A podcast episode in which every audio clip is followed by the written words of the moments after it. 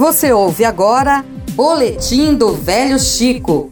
Informações da quarta expedição científica do Baixo São Francisco com a repórter Rose Ferreira. Vamos entrevistar agora o professor Luiz Felipe Santos, da Universidade Federal de Sergipe, que pela segunda vez participou da, da expedição científica do São Francisco na área de arqueologia subaquática. Felipe, como é o trabalho de vocês aqui no Rio São Francisco? Então, Rose, as ações que a gente desenvolve aqui no Velho Chico, elas são no sentido de mapear o patrimônio cultural subaquático, né, resumindo, sítios arqueológicos submersos que têm uma importância tanto para a história e cultura local e também pensar o monitoramento desses sítios, porque alguns é, dos contextos que a gente trabalha aqui, eles já foram levantados anos atrás e a gente está aproveitando a dinâmica da expedição para revisitar esses sítios e entender como eles estão se conservando diante dessas mudanças de vazão, assoreamento, é, dejetos, porque tudo isso pode afetar, né? Esses contextos são sensíveis. Uhum. E quais foram as principais descobertas, os principais achados nessa quarta edição? No ano passado, a gente tentou é, entender como funcionaria as nossas, as nossas ações junto à expedição científica do, do São Francisco. E esse ano, a gente, além de fazer o monitoramento, a gente pôde evidenciar novos contextos, diferente do ano passado.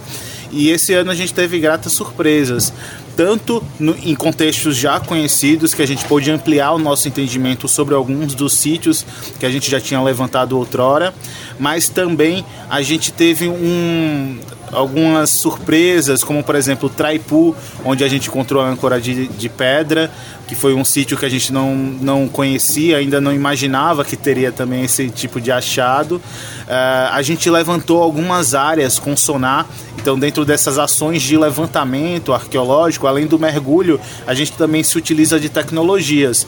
E essas tecnologias sonográficas que a gente utiliza vai apontando áreas que a gente buscará né, na próxima expedição ou em outras visitas que a gente faça nesse hiato né, entre uma expedição e outra aqui no São Francisco para revisitar. Então a gente teve achados de canoas, né, de tolda, e o que é muito importante pensando na preservação dessa cultura, dessa arquitetura naval específica própria do Baixo Rio São Francisco e que hoje a gente tem pouquíssimos exemplares ainda navegáveis.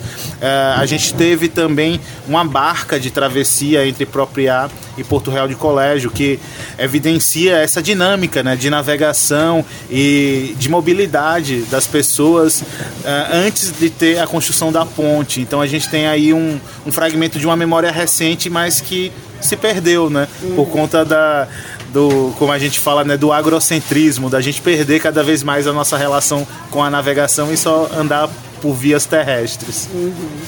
E quais, a, quais os próximos passos agora com essas descobertas? Como a equipe vai continuar trabalhando até a próxima expedição? Então a gente tem muito trabalho pela frente, né? Na próxima expedição a gente vai buscar é, já em pontos específicos para pensar ampliação ou talvez a intervenção de alguns sítios, porque como a gente tem autorização de pesquisa para poder fazer a intervenção e coleta de artefatos, no próximo ano a gente já vai pensar essa possibilidade que vai envolver também uh, a gente pensar a criação de um laboratório aqui na embarcação para recepcionar esse material, pensar a conservação emergencial de tudo que a gente tirar. Uh, buscaremos também trabalhar algumas áreas que agora no decorrer do ano a gente vai tentar visitar é, que foram apontadas por algumas pessoas, alguns moradores, alguns ribeirinhos, é, que podem ser contextos também que vão trazer uma, uma história aí ainda não contada sobre o velho Chico.